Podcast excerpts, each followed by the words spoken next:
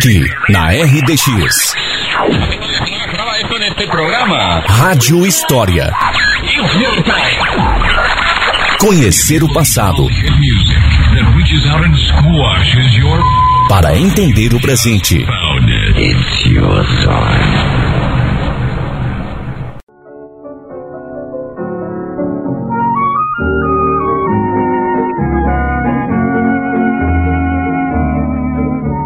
Viajando no Vapor Peri, o Cisne Branco. Para escrever é preciso inspiração, já diziam os poetas. Então, para me inspirar, fui procurar pelas memórias do vapor Peri. Não seria bem a memória de um vapor, mas de pessoas que tivessem vivido naquele tempo da navegação. Mas quem? Onde?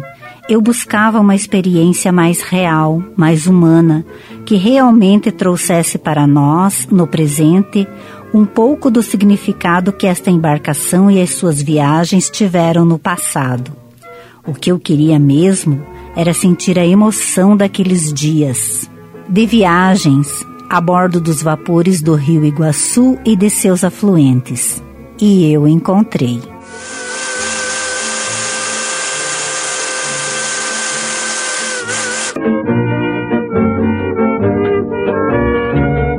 A partir deste relato, poderemos sentir um pouco da sensação de como era uma viagem de vapor. Gostou da ideia? Então suba a bordo que vamos juntos nesta aventura pelo Rio Iguaçu. Corre o ano de 1943. Em meio à Segunda Guerra Mundial, estamos nós no antigo porto fluvial de São Mateus do Sul.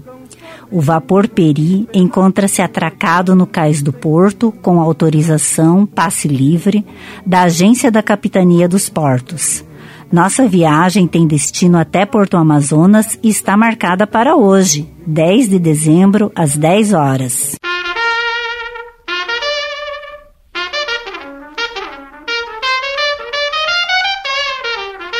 O rio Iguaçu está muito seco neste período do mês de dezembro. A carga transportada no vapor e nas suas duas lanchas, Iara e Ceci, é de erva mate e está bem reduzida.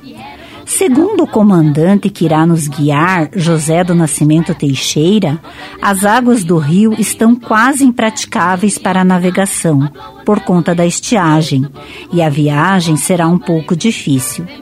Enquanto aguardamos a partida, vamos contar um pouco da história deste vapor. Because the next day the cap went out and drafted a band And now the company jumps when he plays reveille He's the boogie woogie bugle boy of company B Ele já foi reconstruído três vezes. O primeiro tinha casco de madeira, media 25 metros de comprimento por 6 metros de largura.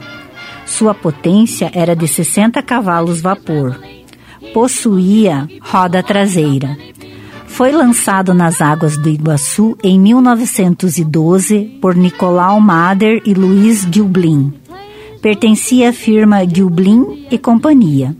Depois passou para a empresa de navegação Lloyd Paranaense Sociedade Anônima, criada em 1915. Na época, o vapor Peri foi avaliado em 70 contos de réis. O segundo foi construído pela mesma Lloyd logo em seguida, com o casco em chapas de ferro rebitadas e sua potência aumentou para 80 cavalos vapor e a capacidade da carga de 36 toneladas. Foi desmontado novamente em 1936 por não estar em condições adequadas.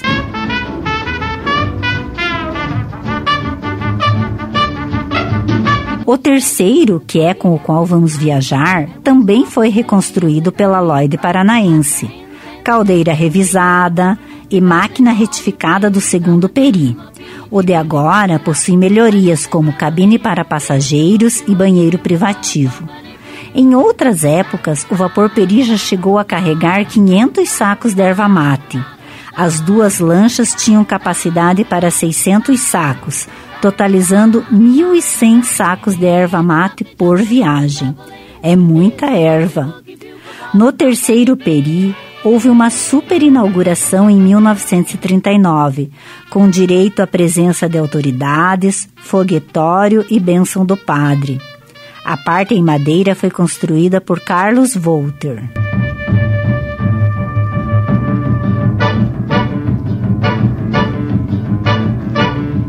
Dez horas em ponto. Caldeira e máquina estão em ponto de viagem e toda a tripulação encontra-se a bordo. Uma tripulação é composta dos seguintes profissionais: um comandante, maior autoridade a bordo, um piloto, função mais especializada, um maquinista, um foguista, um escrevente que registra tudo, um cozinheiro, carvoeiro, marinheiros.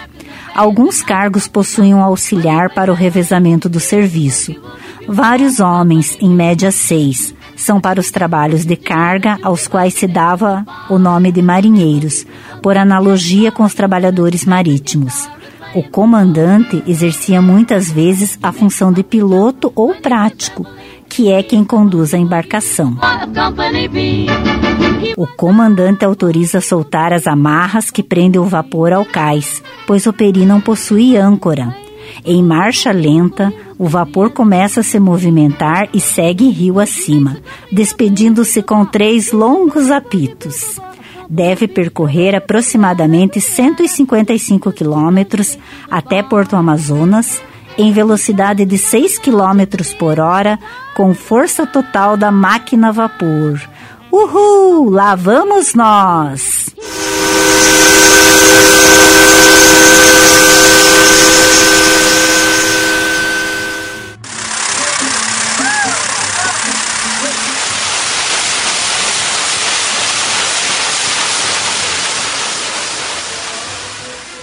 Onze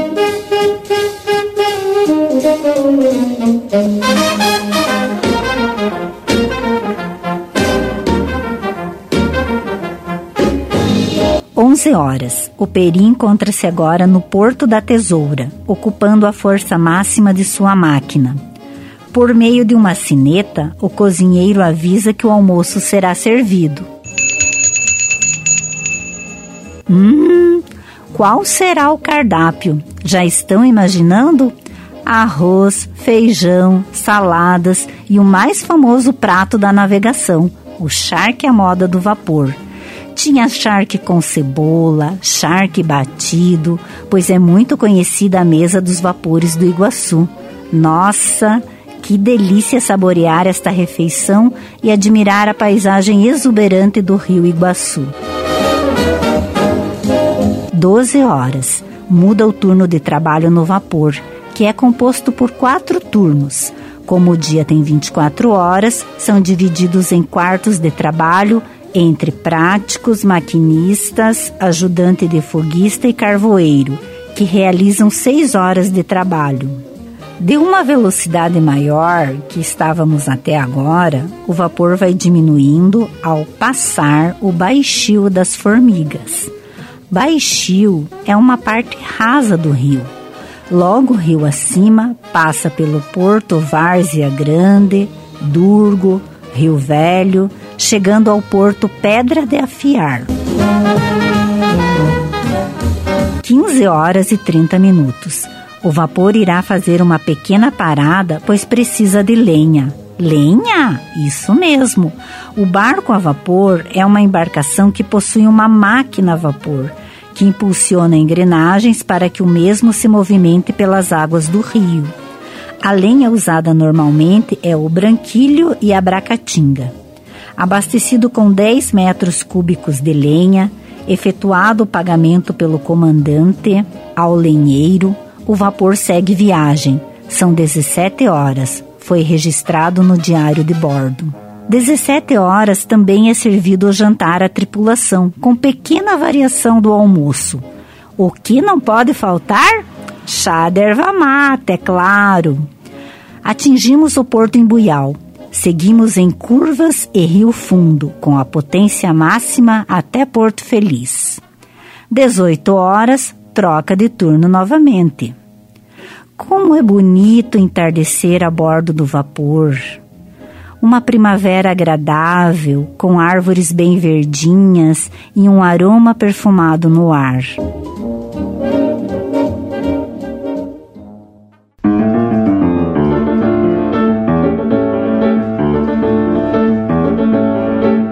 Dezenove horas, o vapor atraca em Porto Feliz, onde a Lloyd Paranaense tem uma agência e um grande armazém para guardar erva mate dos produtores da região. É um porto bastante movimentado, pois os vapores que não descem aos outros portos carregam ali mesmo e sobem novamente para Porto Amazonas.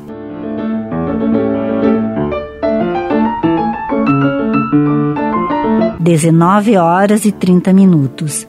O Peri deixa Porto Feliz, seguindo em meia potência da máquina ao passar por um baixio de areia. A noite chega e as luzes do vapor Peri se acendem.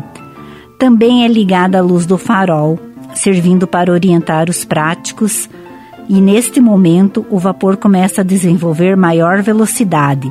Estamos passando pelo Porto Canoeiro.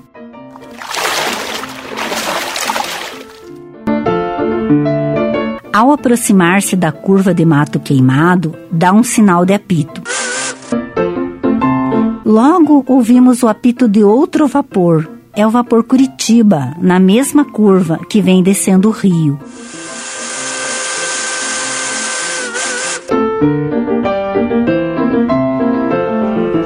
O vapor Curitiba vence a curva e apita novamente, sinal de encontro com o Peri. Nossa, Será que os vapores vão se chocar? Seguramos o fôlego. Que nada, os pilotos são experientes. O Peri responde com dois apitos, significando parada. Desligou a luz do farol e encostou. O Curitiba, tendo manobrado, encosta ao lado do Peri. Dois vapores, lado a lado. E agora? O que será que vai acontecer? Ficamos observando. Logo desceu o comandante do vapor Curitiba e veio cumprimentar José do Nascimento Teixeira, o comandante do nosso vapor. Veio informar sobre as condições do rio em Porto Amazonas. Segundo este comandante do vapor Curitiba, o Peri terá dificuldades para chegar ao destino, visto ele, o Curitiba, ter encalhado no baixio da Cerquinha e Palmira. Conversaram mais um pouco, Despediram-se e os vapores seguiram suas rotas em direção oposta. Tomando muito cuidado ao passar nas partes mais rasas do rio, chamados de baixios, entramos agora em curvas e rio fundo, desenvolvendo velocidade total da força da máquina.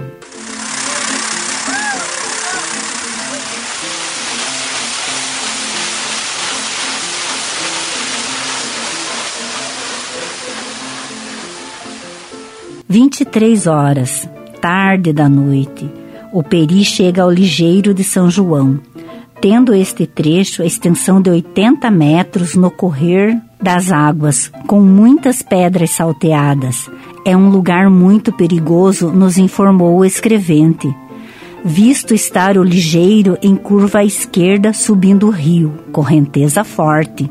Com muita habilidade, o prático vence o difícil obstáculo. 24 horas. Muda o turno de trabalho. É servido um café para a tripulação com saborosos biscoitos doces e salgados. Já é tarde. A madrugada é de um esplendor magnífico. A lua brilhando no céu emite raios sobre as árvores que margeiam o rio. E as águas com pequenas ondas representam escamas em lençol prateado. A bordo do Peri, poucas pessoas acordadas. O restante da tripulação está dormindo.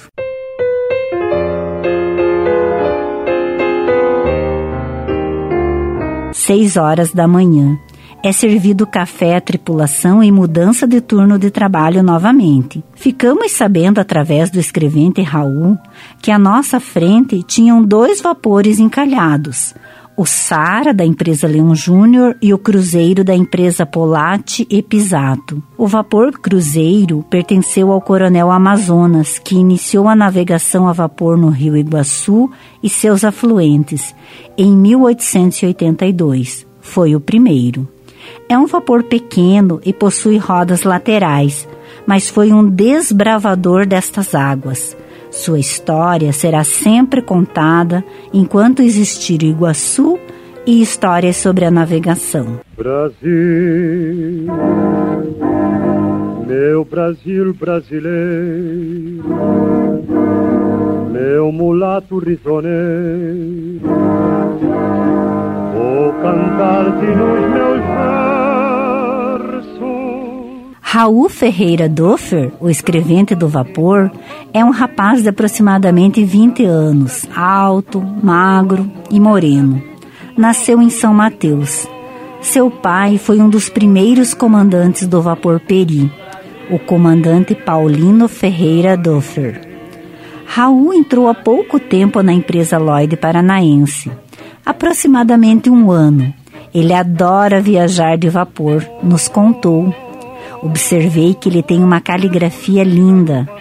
É ele quem nos conta informações sobre o que está acontecendo na viagem. Segundo ele, o peri é o cisne branco. Enquanto isso, os marinheiros entraram na água e ajudaram a desencalhar os dois vapores, trabalho que demorou um pouco. Seguimos nossa viagem.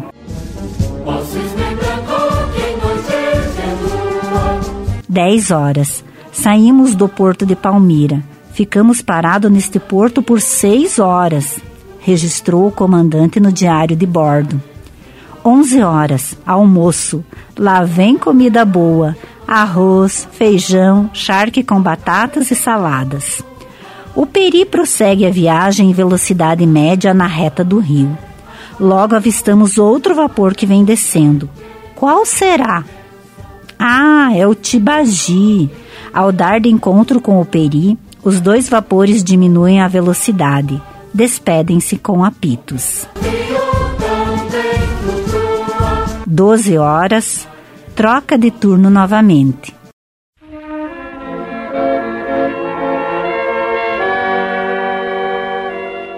14 horas e 30 minutos, o Peri chega ao porto Cantagalo para abastecer de lenha.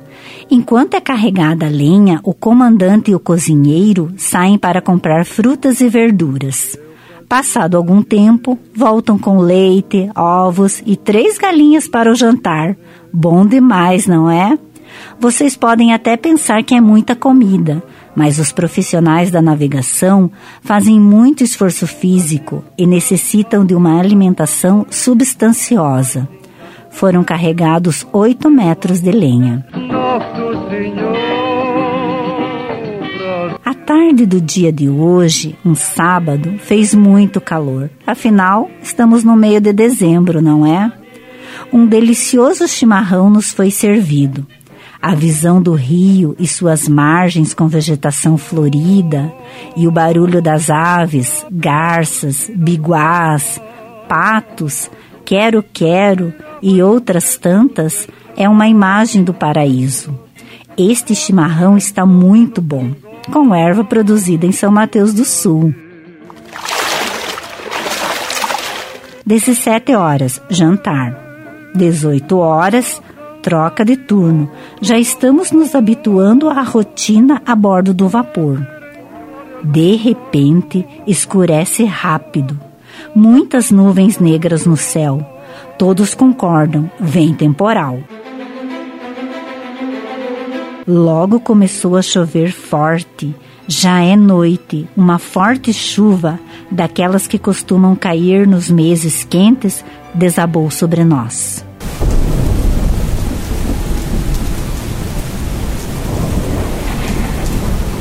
20 horas, as chuvas continuam. Chegamos em lugar denominado Cerquinha. Este lugar é um dos mais rasos do rio. Este trecho pode barrar a passagem do Peri e impedir o trajeto até Porto Amazonas. O vapor encosta o fundo do casco na areia. De repente, o vapor para. Um marinheiro mede a profundidade e verificou que não será possível continuar a viagem. Minha nossa, e agora? Será que teremos que voltar? O comandante então manda encostar e amarrar o peri. Logo avistamos o vapor Araguaçu que conseguiu passar. Como será que ele conseguiu? Raul nos respondeu. Esse vapor é de pequeno calado e de proporção pequena. Por isso, fica mais fácil de passar na parte mais rasa do rio. O vapor encostou ao lado do Peri. Os comandantes trocam informações para a viagem poder continuar. Como a chuva continua, alguns tripulantes foram dormir e outros, no quarto da caldeira, estão tomando chimarrão, contando piadas, causos e histórias. Gente do céu! É muito divertido ouvir estas histórias a bordo do vapor, no meio da madrugada.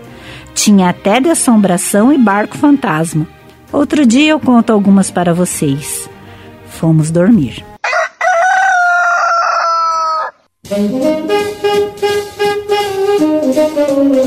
Doze de dezembro.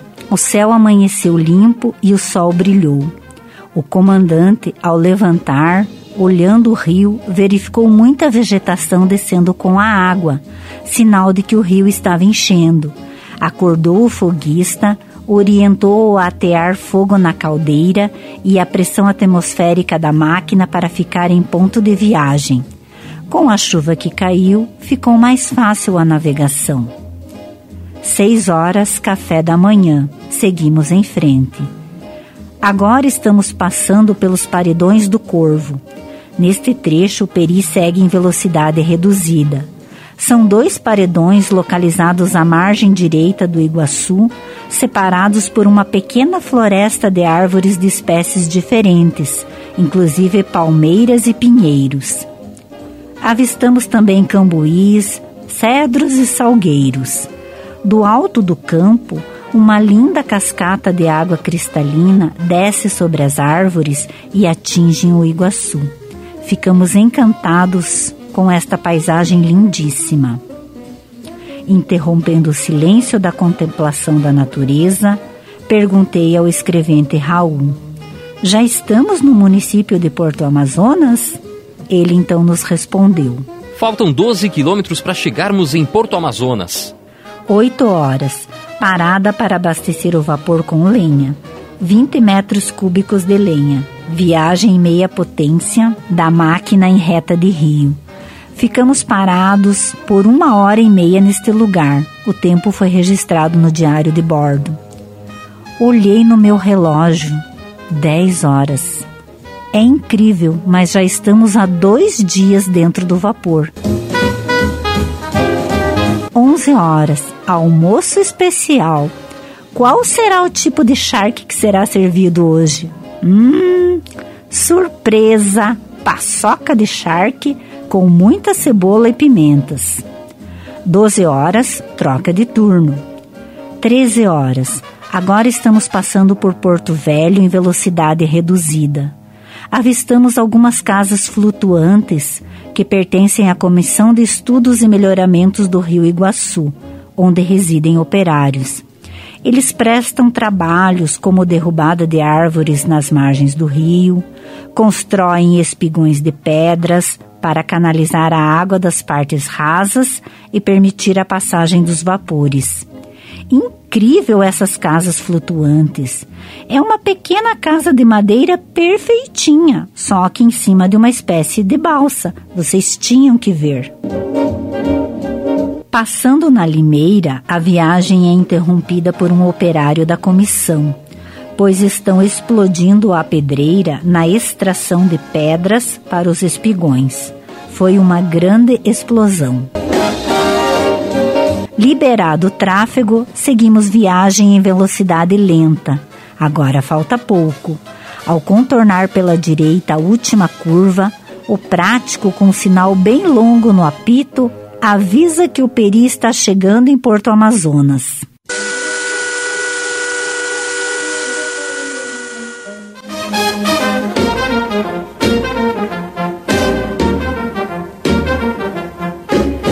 Encostamos no porto e o vapor foi amarrado com cordas presas ao turco, objeto de ferro que segura o vapor.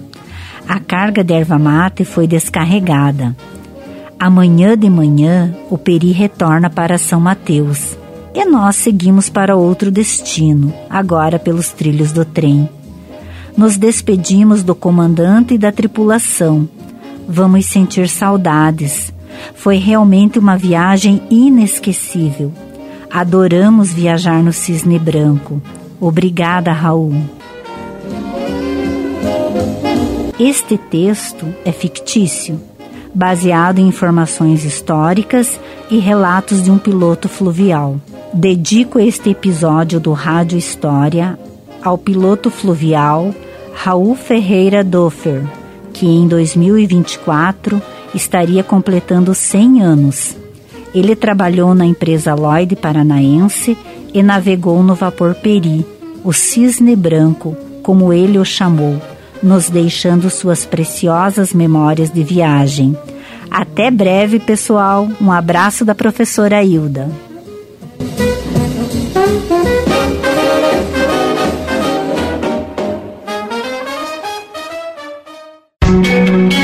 Para ouvir todos os episódios da Rádio História que já foram ao ar, acesse o Spotify e pesquise por Rádio História RDX FM.